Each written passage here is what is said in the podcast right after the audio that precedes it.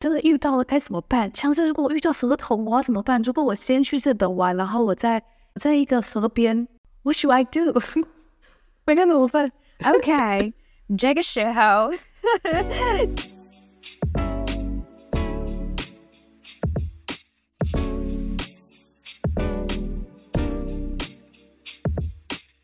嗨，我是派蒂小姐，我在美国西雅图。嗨，我是 Lego，我在日本东京。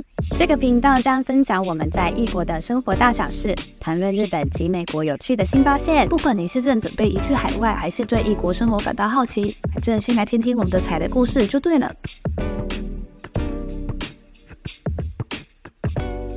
Hello，欢迎回到东京遇上西雅图。在今天的节目开始前，我们想要首先谢谢我们的听众 Luna 大妈。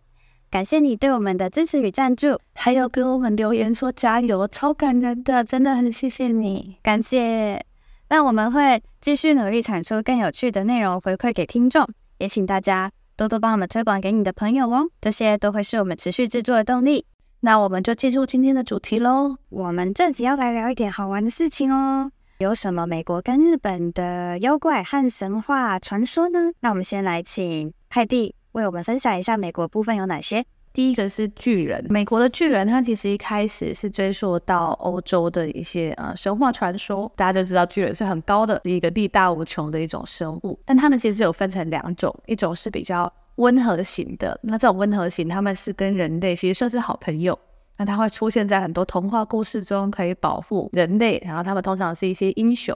也有分成凶悍型的巨人，这种就会比较出现在恐怖故事里面，它是比较邪恶的化身。会想要讲巨人，是因为我前阵子在西雅图有去看了两座那个巨人的艺术装置。不知道大家有没有记得，我之前有 po 在 Instagram 上面，丹麦的艺术家，他叫做 Thomas Stenborg，中文写托马斯丹博，是行动艺术家。他在世界各地，截至二零二三年，他做了八十个巨人的艺术雕塑。你知道那巨人有多大吗？就是真实多大？一只巨人是五米，就是五百公分。就他真的在森林里面，然后就用一些那种回收过的木材。然后把它做成一只超高的巨人，全部人就会去那边打卡，去那边拍照。他有做一个很酷的网站，然后那个网站里面就是你可以去看世界各地，其实包括亚洲，就是好像像是中国啊，然后韩国，就是很多地方都有他的这个艺术装置。我之后再把链接附上。我现在有同时查，他的巨人看起来都蛮可爱的，就是都蛮亲切的。对，因他其实是从一个很好的记忆点跟出发点是，就是他小时候看的，不管是童话故事，就巨人都是一个。就是人类的好朋友，然后我一定会帮你的。我长这么高，我就是会保护你。所以就是这个艺术家哦，啊，我我觉得他的理念蛮可爱的。所以巨人是一个在美国人心里，我觉得是还还蛮不错的一个存在。第二个我想分享的是。大脚怪，大脚怪。如果有看一些就是美国的那种，像皮克斯还是迪士尼的动画，可能会应该有看过。那它是在北美洲传说中的一个神秘生物，然后它其实就长得很像那个超巨大的那种人猿或是猩猩，大概是两百五十到三百公分高，体重是大概两百到三百公斤。可以想象它就是全身都是毛，然后全身的毛就是呈现咖啡色介于黑色中间，然后全部都很浓密，所以跟们有一点看不到他的五官，但他的脸就很像人类。他鼻子会很大，可是眼睛会很小。插播一下，这个跟皮克斯的那个毛怪，哎，应该是不同类型哈。我刚刚其实自己在想一想，我就想说，好像是变色的毛怪，变色的毛怪。对，因为这个大脚怪的形象是棕色跟黑色，然后毛毛怪我记得是蓝色，一些点点在它身上，应该概念很类似，就是美国这种就是巨大的大型的毛茸茸的生物，而且有点像猩猩吗？有点像猩猩，对对对对，因为他们其实来自人类的演化论，脸是蛮像人又像猩猩的哦，但我觉得很可爱，因为可能我们印象中都是动画，大家好像想象中哇，反正就它只是个想象，它只出现在绘本里面，出现在卡通里。在一个二零一九的一个民意调查中呢，美国有三十二 percent 的人是真的相信这个大脚怪是真实存在的。那它有一些证明。像在呃一九六七年，美国有一些怪物猎人嘛，反正他们会去高山的森林里去去找找看有没有怪物。就有一个影片，怪物猎人声称他在美国的加州拍到了，刚去查一下这个影片，我到时候再附给大家。他那个影片因为是一九六七年嘛，所以当时的相机技术也没有那么好，所以那影片其实是还蛮粗糙的。就有人就想说，哎呀，是不是什么好莱坞的演员？对，这里的动物，或者是是不是有人就变装的？那个影片出来之后，就有点大家就。觉得说，哎，就不知道到底是真的假的。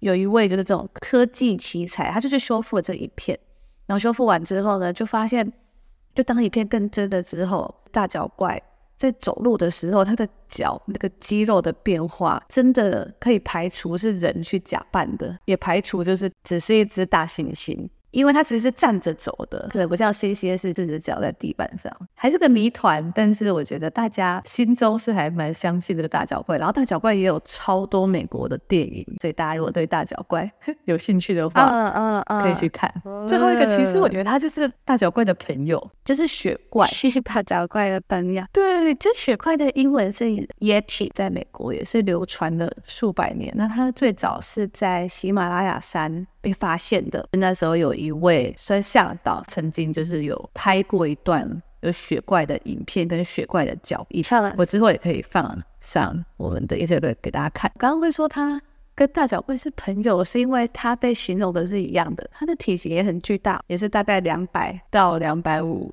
公分，然后体重也是两三百公斤。它的毛发浓密，但是就是白或灰色。那刚刚大脚怪是咖啡色或黑色，浅色的就是雪怪，然后深色的就是大脚怪。好，刚刚提到的那个二零一九的那个 survey，也有百分之二十五的人相信雪怪是真实的。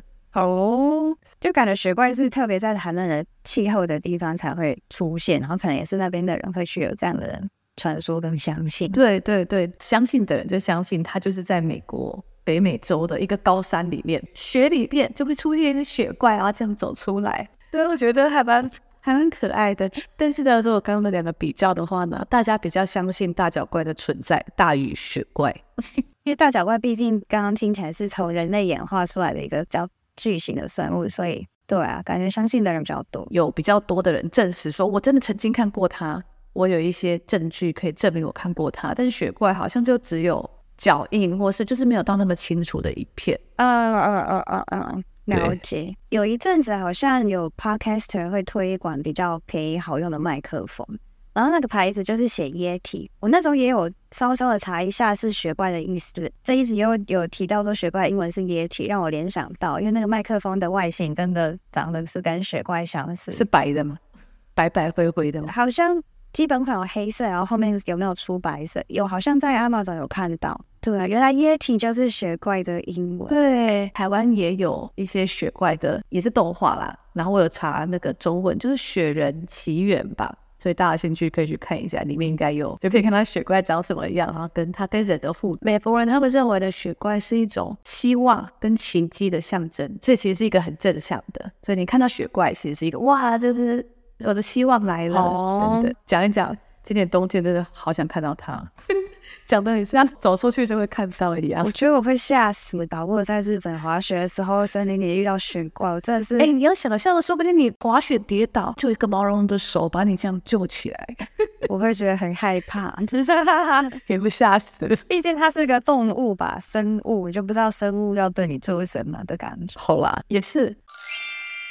那想问日本有什么妖怪，或者是有什么神话生物吗？哦，日本这边我做了一下功课，有六个要跟大家分享。第一个是狐狸精，比较难听，但它的就也可以说是妖狐啦。是在骂人吗？哪一种？是哪一种？是在骂谁？第一个就在骂人，没有啦。妖狐啦，就是狐狸的妖精这样子。日本传说中呢的妖狐，通常会以美丽的女生的形象出现。但它实际上是带有危险的灵体，因为他们会有变形的能力啊，还有一些神秘的力量，这是传说。第二个是河童，大家都有听过的，河童就是卡巴。它的外形呢，会像人形的青蛙吗？可以这么说吗？因为它的身体是绿色，背上又有背着乌龟的，然后头上是不是顶着一个白色的像盘子一样的东西？嗯嗯。有一个说法是说，水盘里面的那个水如果干了的话，河童就会失去力量。那所以它的比较多的形象都是待在河边或者河的中间附近这样子。那河童的典故很多，其中一个是说河童会在河边戏水，然后如果有人看到河童，河童就会把人拖进水里，超可怕，我觉得。所以合同不是好的。对啊，他形象是。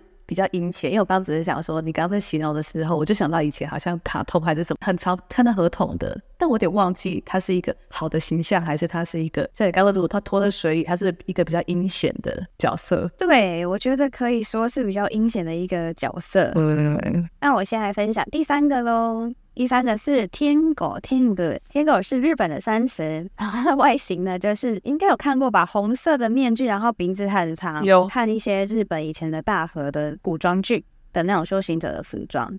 那天狗典故也很多，其中一个是说，天狗会在山里迷路的人面前出现，然后引诱他们走向危险的地方。因为天狗是日本的山神，他可能只是为了保护山，然后引诱一些坏人走向危险的地方吧，应该。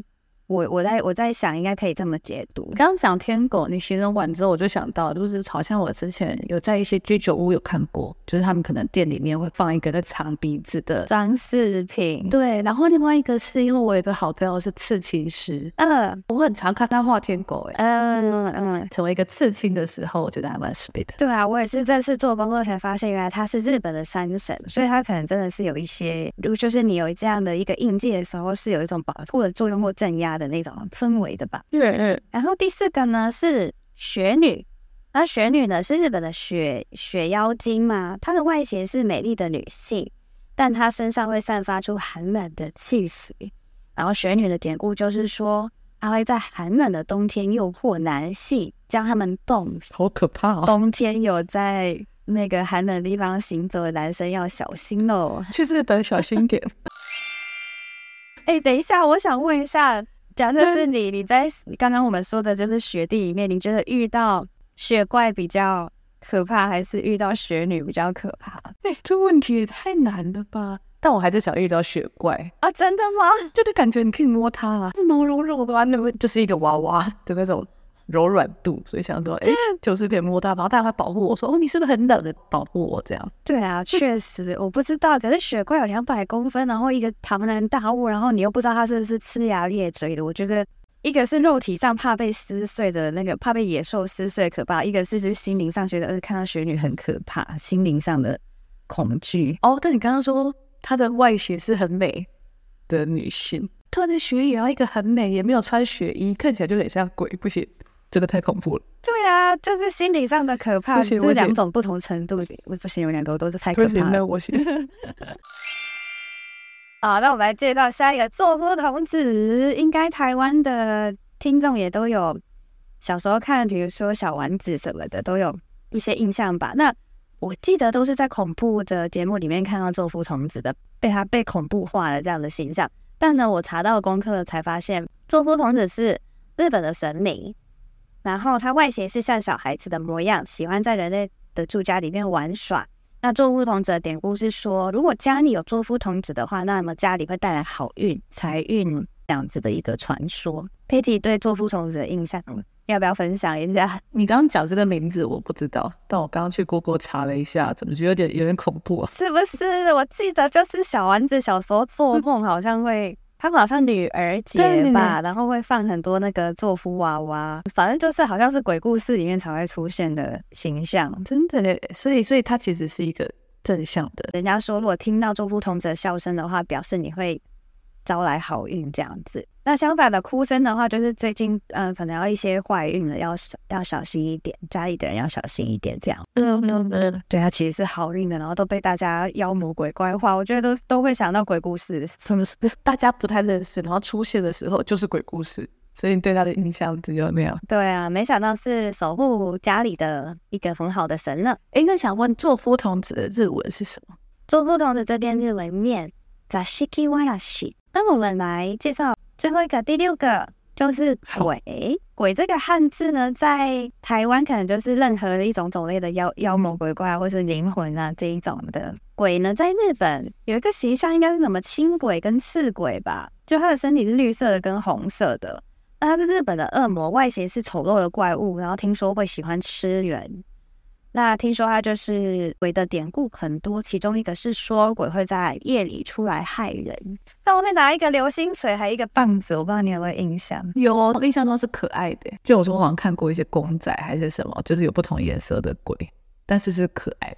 对，好像没有看到他，然后他们都穿豹纹的下半身，对不对？豹纹的小小四角裤。对，然后好像也有人会 cosplay 他们吧？有有有，对，他们的鬼就是形象就是是跟台湾汉字如果看鬼的话会不一样形象。日本的鬼就是有脚，身体是红色或是青色的，然后下半身会穿豹纹的一片遮住它的重点部位，然后手上通常都会拿一根。狼牙棒，对，我想到了啦，就是台湾不是有那个妖怪村吗？你知道吗？台湾在南投，啊、你这么一个妖怪村，然后那边就是好像就是放了很多日本的这些嗯形象鬼，对然后有你刚刚讲那个就是有长脚的，但我记得就是他们还有有个游戏，所以蛮可爱的，就他们会穿这个衣服，然后会在那边就是表演。嗯嗯嗯嗯嗯，所以在日本，你说就是大家讲鬼这个。